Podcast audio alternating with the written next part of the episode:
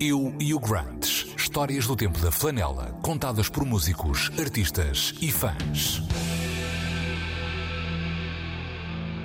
Surma, o alter ego musical de Débora Umblin.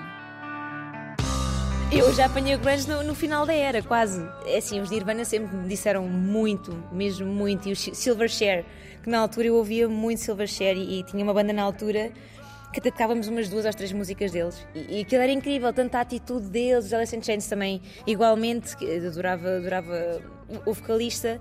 A atitude deles era, era o que mais me batia, ou seja, eu via vídeos deles no YouTube a tocar em festivais e ao vivo e ficava, uau, eles têm uma atitude incrível, porque via-se mesmo que faziam aquilo de coração e que não estavam para agradar ninguém e sempre foi um estilo de música que, que me disse bastante desde os meus, sei lá, 13, 14 anos, lá está, já foi aquela fase que não era o início do grunge de todo.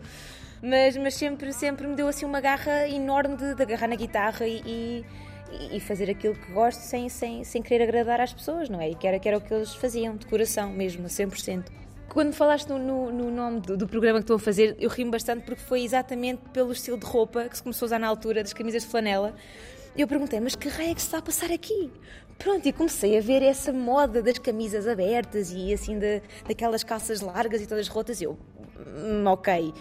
E, e pronto, isso veio muito a ver com a, é aquela era do grunge que toda a malta estava a ouvir na altura. E eu, ok ok, isto é fixe. E foi a partir da roupa que eu vi que toda a gente estava a usar, que eu não, não tinha tido ligação nenhuma, e foi a partir de uma prima minha que, que me deu a conhecer, por exemplo, os Pearl Jam na altura, lá está, os Silverchair, os Alice in Chains, e essa malta toda do grunge da pesada comecei a ouvir muito também a partir de, de, do estilo do pessoal da, altura. E entrei também na onda. E, e fiquei logo apaixonada por, por, todo aquele mundo. Foi, foi, foi logo entrou e marcou como costuma dizer. E até, ainda hoje costumo ouvir assim umas boas malhas que, que, que nunca deixei de ouvir grunge.